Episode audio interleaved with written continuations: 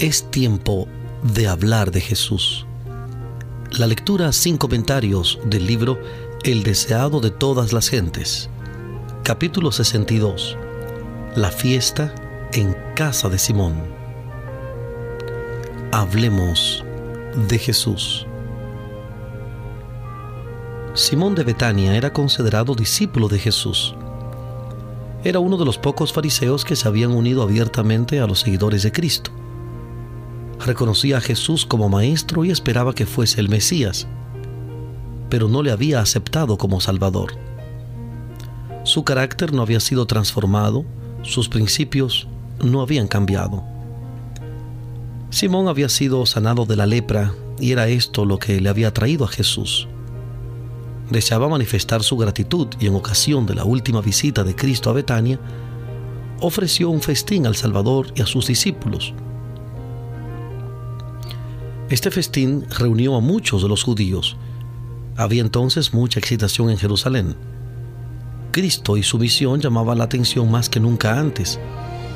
Aquellos que habían venido a la fiesta vigilaban estrechamente sus movimientos y algunos con ojos inamistosos. El Salvador había llegado a Betania solamente seis días antes de la Pascua y de acuerdo con su costumbre había buscado descanso en la casa de Lázaro los muchos viajeros que iban hacia la ciudad difundieron las noticias de que él estaba en camino a Jerusalén y pasaría el sábado en Betania. Había gran entusiasmo entre la gente. Muchos se dirigieron a Betania, algunos llevados por la simpatía para con Jesús y otros por la curiosidad de ver al que había sido resucitado. Muchos esperaban oír de Lázaro una descripción maravillosa de las escenas de ultratumba se sorprendían de que no les dijera nada. Nada tenía él de esta naturaleza que decir. La inspiración declara, los muertos nada saben, su amor y su odio y su envidia feneció ya. Eclesiastés capítulo 9 versículos 5 y 6. Eclesiastés 9, 5 y 6. Pero Lázaro tenía un admirable testimonio que dar respecto a la obra de Cristo. Había sido resucitado con ese propósito con certeza y poder declaraba que Jesús era el Hijo de Dios. Los informes llevados de vuelta a Jerusalén por los que visitaron Betania aumentaba la excitación. El pueblo estaba ansioso de ver y oír a Jesús. Por todas partes se indagaba si Lázaro le acompañaría a Jerusalén y si el profeta sería coronado rey en ocasión de la Pascua los sacerdotes y gobernantes veían que su influencia sobre el pueblo estaba debilitándose cada vez más y su odio contra Jesús se volvía más acerbo. Difícilmente podían esperar la oportunidad de quitarlo para siempre de su camino. A medida que transcurría el tiempo, empezaron a temer que al fin no viniera a Jerusalén. Recordaban cuán a menudo había frustrado sus designios criminales y temían que hubiese leído ahora sus propósitos contra él y permaneciera lejos. Mal podían ocultar su ansiedad y preguntaban entre sí, ¿qué les parece que no vendrá a la fiesta? Convocaron un concilio de sacerdotes y fariseos. Desde la resurrección de Lázaro, las simpatías del pueblo estaban tan plenamente con Cristo que sería peligroso apoderarse de él abiertamente. Así que las autoridades determinaron prenderle secretamente y llevarle al tribunal tan calladamente como fuera posible. Esperaban que cuando su condena se conociese, la voluble corriente de la opinión pública se pondría en favor de ellos.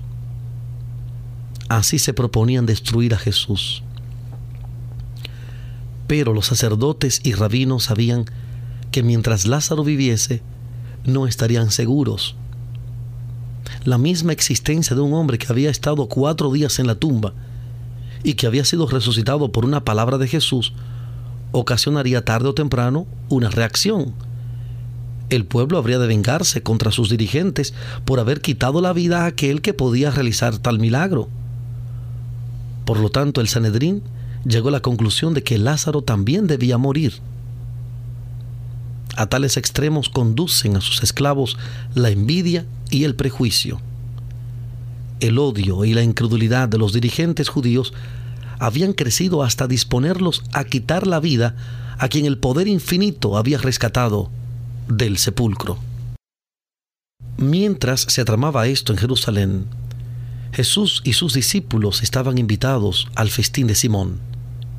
A un lado del Salvador estaba sentado a la mesa Simón, a quien él había curado de una enfermedad repugnante, y al otro lado Lázaro, a quien había resucitado. Marta servía, pero María escuchaba fervientemente cada palabra que salía de los labios de Jesús. En su misericordia Jesús había perdonado sus pecados, había llamado de la tumba a su amado hermano y el corazón de María estaba lleno de gratitud. Ella había oído hablar a Jesús de su próxima muerte y en su profundo amor y tristeza había anhelado honrarle. A costa de gran sacrificio personal, había adquirido un vaso de alabastro de nardo líquido de mucho precio para ungir su cuerpo. Pero muchos declaraban ahora que él estaba a punto de ser coronado rey. Su pena se convirtió en gozo y ansiaba ser la primera en honrar a su Señor. Quebrando el vaso de ungüento, derramó su contenido sobre la cabeza y los pies de Jesús, y llorando postrada, le humedecía los pies con sus lágrimas y se los secaba con su larga y flotante cabellera. Había procurado evitar ser observada, y sus movimientos podrían haber quedado inadvertidos, pero el ungüento llenó la pieza con su fragancia y delató su acto a todos los presentes. Judas consideró este acto con gran disgusto. En vez de esperar para oír lo que Jesús dijera sobre el asunto, comenzó a susurrar a sus compañeros más próximos críticas contra Cristo porque toleraba tal desperdicio. Astutamente hizo sugestiones tendientes a provocar descontento Judas era el tesorero de los discípulos y de su pequeño depósito había extraído secretamente para su propio uso, reduciendo así sus recursos a una escasa pitanza. Estaba ansioso de poner en su bolsa todo lo que pudiera obtener. A menudo había que sacar dinero de la bolsa para aliviar a los pobres, y cuando se compraba alguna cosa que Judas no consideraba esencial, él solía decir, ¿por qué se hace este despilfarro? ¿Por qué no se coloca el costo de esto en la bolsa que yo llevo para los pobres? Ahora el acto de María contrastaba tanto con su egoísmo que él quedaba expuesto a la vergüenza. Y de acuerdo con su costumbre trató de dar un motivo digno a su crítica en cuanto a la dádiva de ella. Dirigiéndose a los discípulos preguntó, ¿por qué no se ha vendido este ungüento por 300 dineros y se dio a los pobres? mas dijo esto no por el cuidado que él tenía de los pobres, sino porque era ladrón y tenía la bolsa y traía lo que se echaba en ella. Judas no tenía amor a los pobres. Si el ungüento de María se hubiese vendido y el importe hubiera caído en su poder, los pobres no habrían recibido beneficio. Judas tenía un elevado concepto de su propia capacidad administrativa. Se consideraba muy superior a sus discípulos como hombre de finanzas y los había inducido a ellos a considerarlo de la misma manera. Había ganado su confianza y tenía gran influencia sobre ellos. La simpatía que profesaba a los pobres los engañaba y su artera insinuación los indujo a mirar con desagrado la devoción de María. El murmullo circuló la mesa. ¿Por qué se pierde esto? Porque esto se podría vender por gran precio y darse a los pobres. María oyó las palabras de crítica. Su corazón temblaba en su interior. Temía que su hermana la reprendiera como derrochadora. El maestro también podía considerarla impróvida. Estaba por ausentarse sin ser elogiada ni excusada cuando oyó la voz de su Señor. Déjenla. ¿Por qué la fatigan? Él vio que estaba turbada y apenada sabía que mediante este acto de servicio había expresado su gratitud por el perdón de sus pecados e impartió alivio a su espíritu. Elevando su voz por encima del murmullo de censuras, dijo, Buena obra me ha hecho, que siempre tendréis los pobres con ustedes, y que cuando quieran les podrán hacer bien, mas a mí no siempre me tendrán. Esta ha hecho lo que podía porque se ha anticipado a ungir mi cuerpo para la sepultura.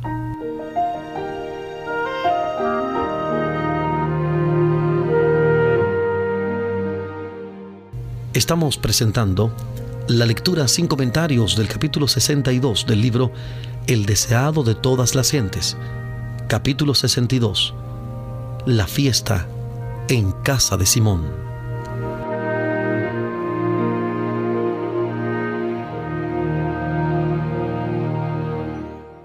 El don fragante que María había pensado prodigar al cuerpo muerto del Salvador, lo derramó sobre él en vida en el entierro su dulzura solo hubiera llenado la tumba, pero ahora llenó su corazón con la seguridad de su fe y amor.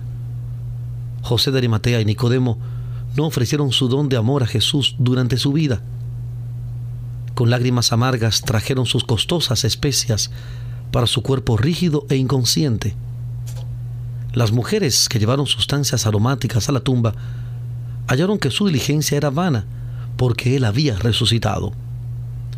Pero María, al derramar su ofrenda sobre el Salvador mientras él era consciente de su devoción, le ungió para la sepultura.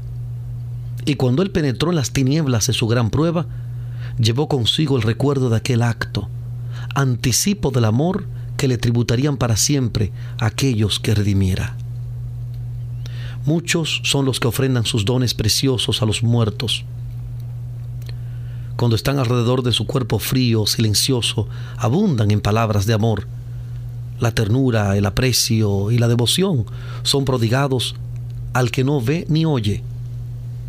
Si esas palabras se hubiesen dicho cuando el espíritu fatigado las necesitaba mucho, cuando el oído podía oír y el corazón sentir, cuán preciosa habría sido su fragancia. María no conocía el significado pleno de su acto de amor, no podía contestar a sus acusadores, no podía explicar por qué había escogido esa ocasión para ungir a Jesús. El Espíritu Santo había pensado en lugar suyo y ella había obedecido sus impulsos. La inspiración no se humilla a dar explicaciones.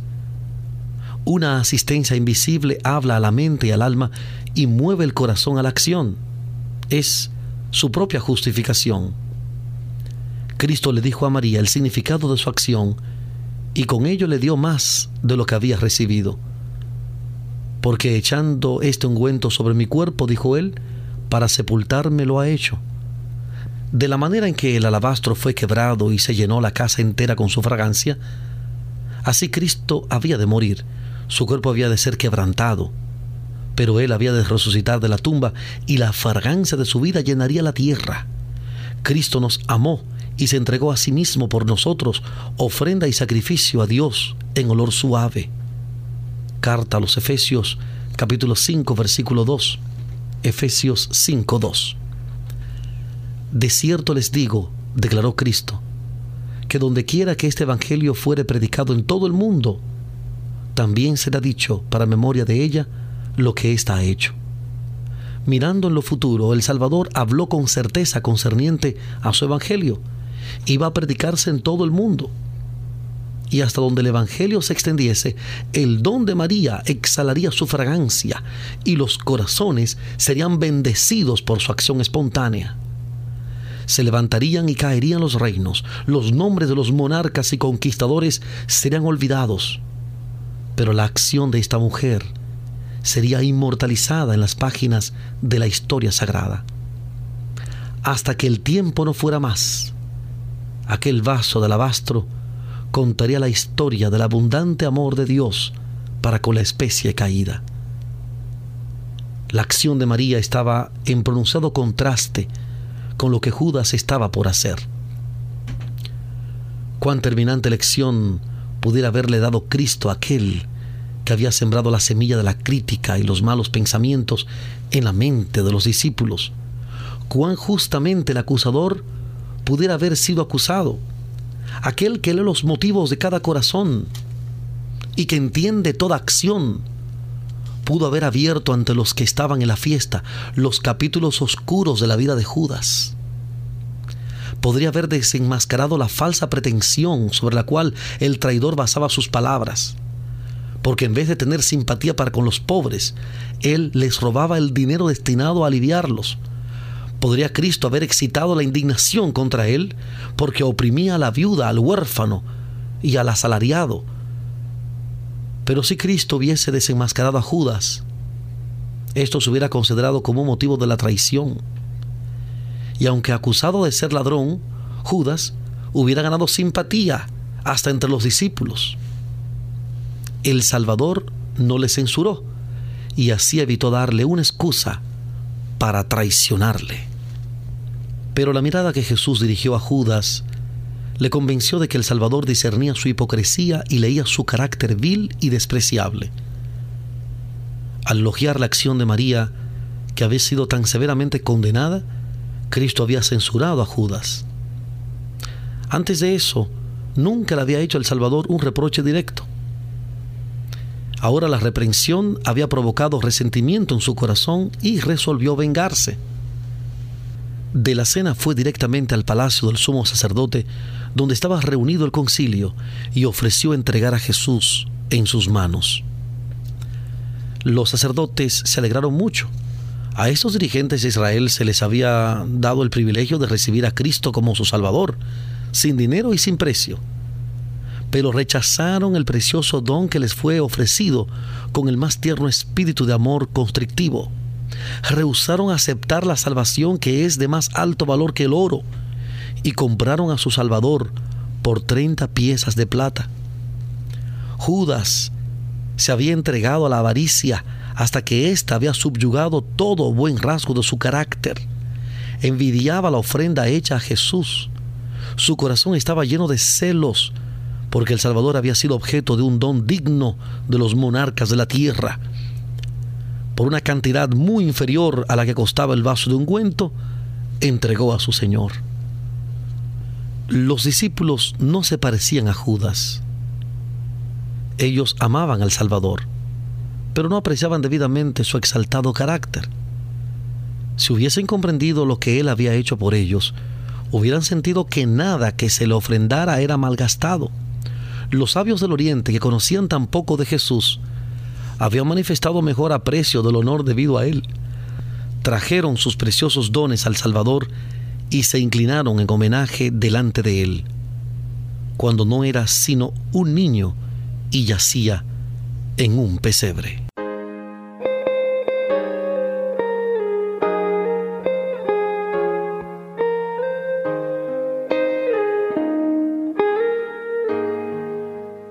Estamos presentando la lectura sin comentarios del capítulo 62 del libro El deseado de todas las gentes. Capítulo 62. La fiesta en casa de Simón. En Hablemos de Jesús.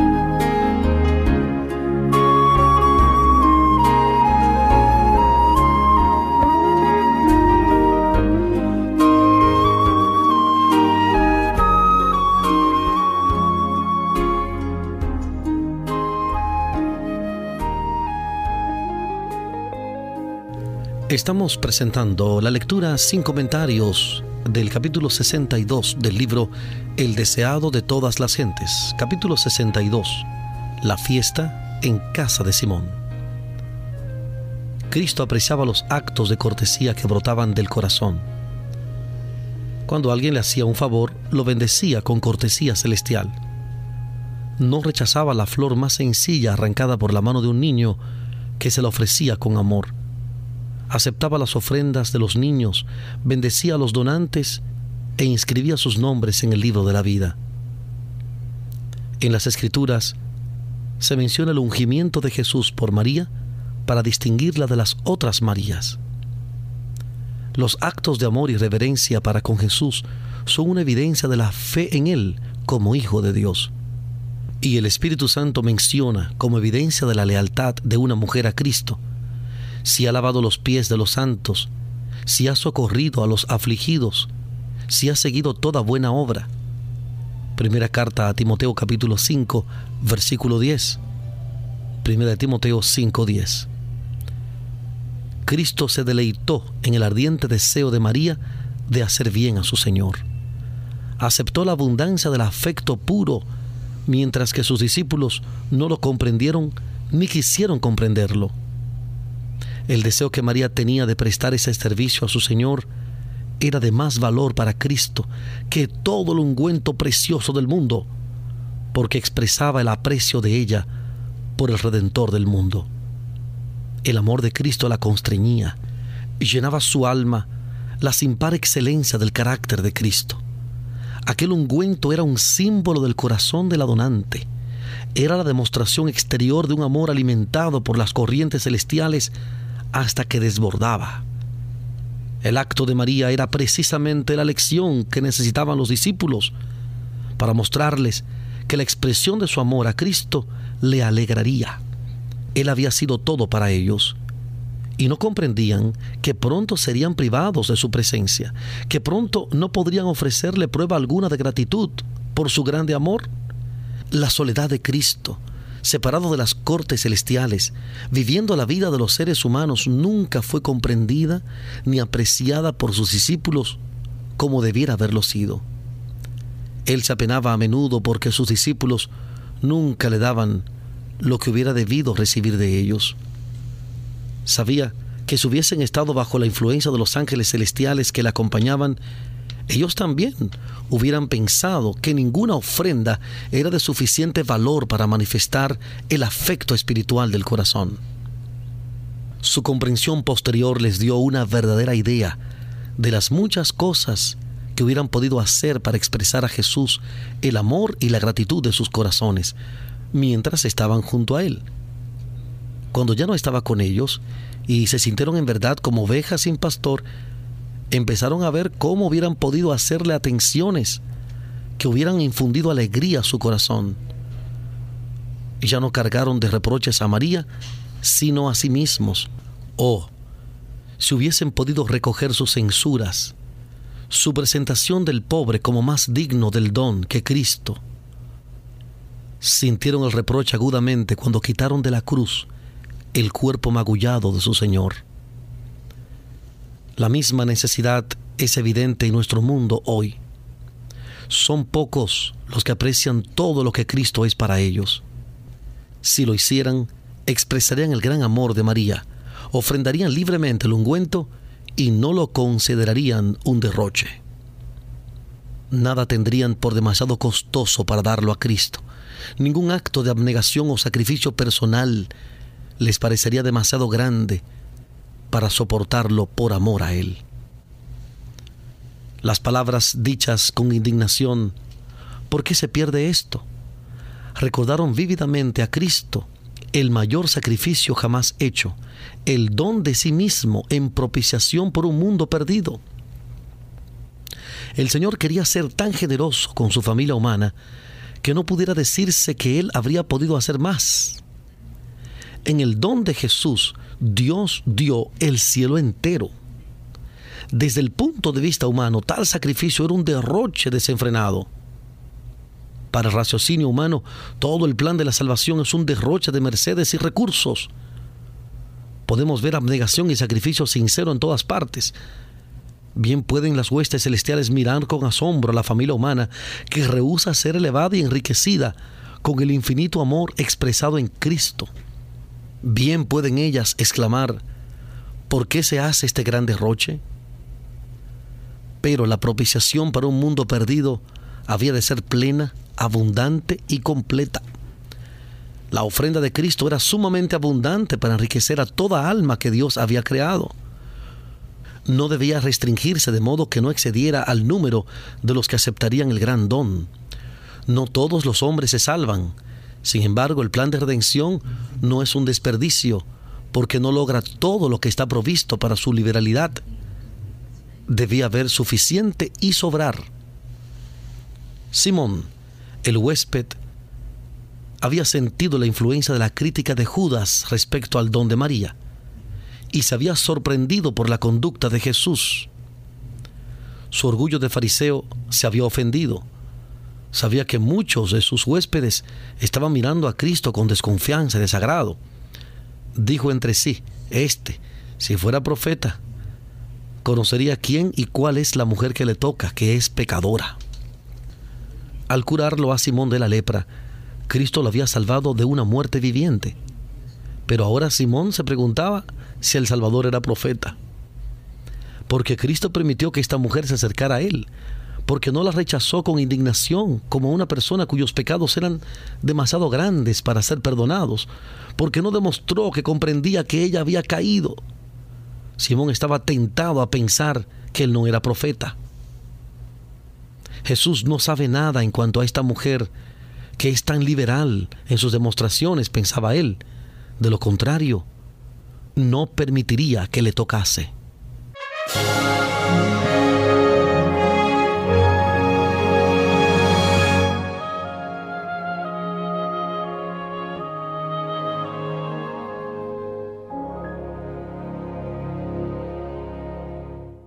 Pero era la ignorancia de Simón respecto a Dios y a Cristo lo que le inducía a pensar así. No comprendía que el Hijo de Dios debía actuar como Dios, con compasión, ternura y misericordia. El plan de Simón consistía en no prestar atención al servicio de penitencia de María. El acto de ella de besar los pies de Cristo y ungirlos con ungüento era exasperante para su duro corazón. Y pensó que si Cristo era profeta, debería reconocer a los pecadores y rechazarlos. A estos pensamientos inexpresados contestó el Salvador, Simón, una cosa tengo que decirte. Un acreedor tenía dos deudores. El uno le debía 500 denarios y el otro 50, y no teniendo ellos de qué pagar, perdonó a ambos. Di pues, ¿cuál de estos le amará más? Y respondió Simón, pienso que aquel al cual perdonó más. Y él le dijo, rectamente has juzgado. Como Natán con David, Cristo ocultó el objeto de su ataque bajo el velo de una parábola. Cargó a su huésped con la responsabilidad de pronunciar sentencia contra sí mismo. Simón había arrastrado al pecado a la mujer a quien ahora despreciaba. Ella había sido muy perjudicada por él. Por los dos deudores de una parábola, estaban representados Simón y la mujer. Jesús no se propuso enseñar qué grado de obligación debían sentir las dos personas, porque cada una tenía una deuda de gratitud que nunca podía pagar. Pero Simón se sentía más justo que María, y Jesús deseaba que viese cuán grande era realmente su culpa.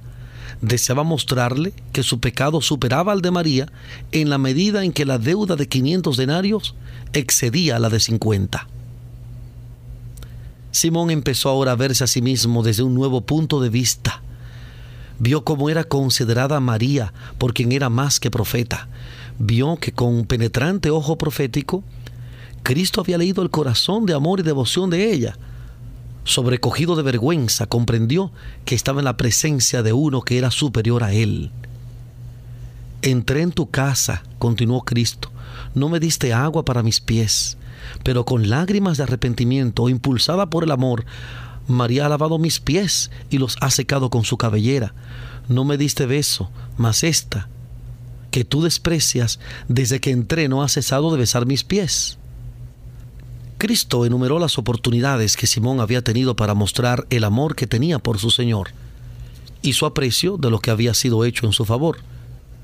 Claramente, aunque con delicada cortesía, el Salvador aseguró a sus discípulos que su corazón se apena cuando sus hijos dejan de mostrar gratitud hacia Él con palabras y hechos de amor. El que escudriña el corazón leyó el motivo que impulsó la acción de María y vio también el espíritu que inspiró las palabras de Simón. ¿Ves esta mujer? le dijo él.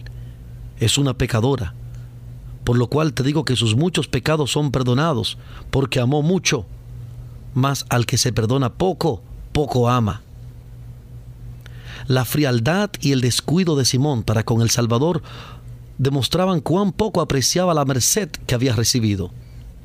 Pensaba que honraba a Jesús invitándole a su casa, pero ahora se vio a sí mismo como era en realidad.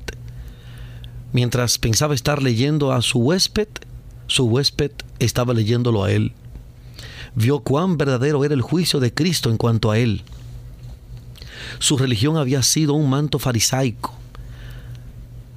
Había despreciado la compasión de Jesús. No le había reconocido como el representante de Dios.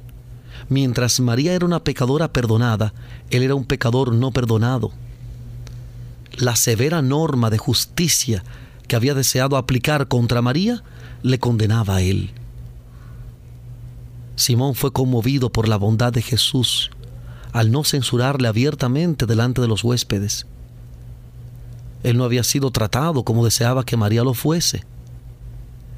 Vio que Jesús no quiso exponer a otros su culpa, sino que, por una correcta exposición del caso, trató de convencer su mente y subyugar su corazón manifestando benevolencia.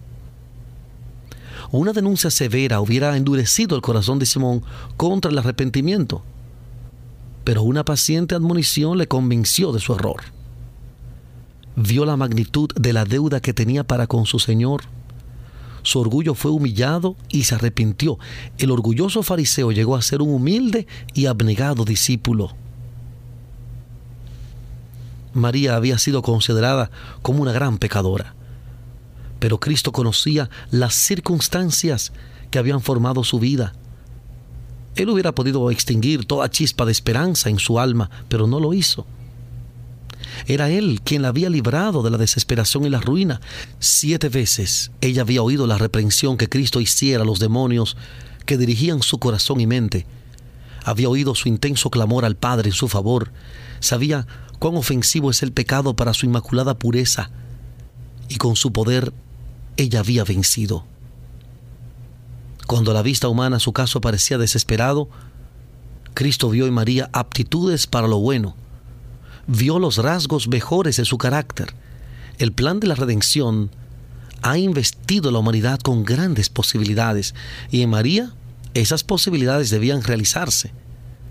Por su gracia ella llegó a ser participante de la naturaleza divina, aquella que había caído y cuya mente había sido habitación de demonios, fue puesta en estrecho compañerismo y ministerio con el Salvador.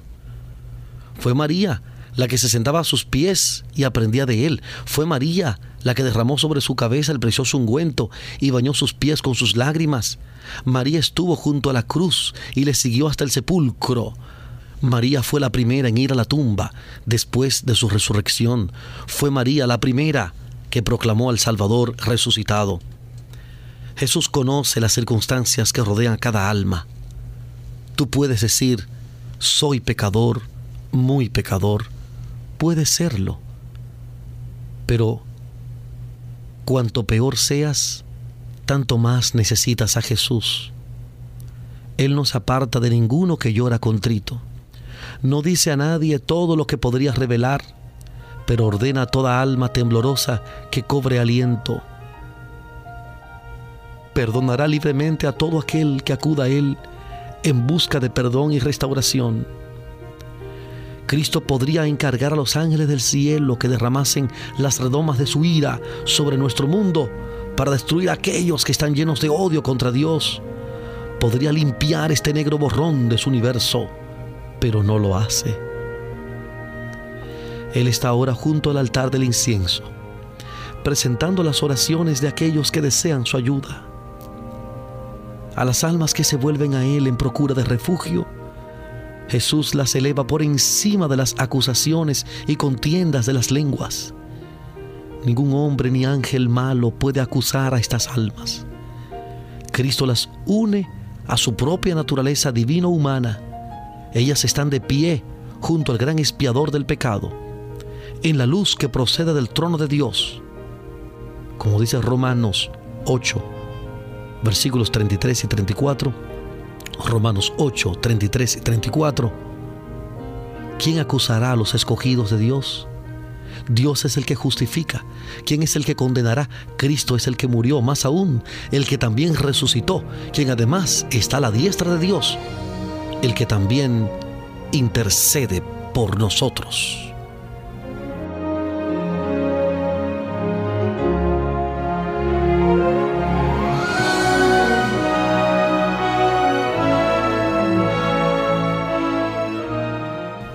Hemos presentado la lectura sin comentarios del capítulo 62 del libro El deseado de todas las gentes.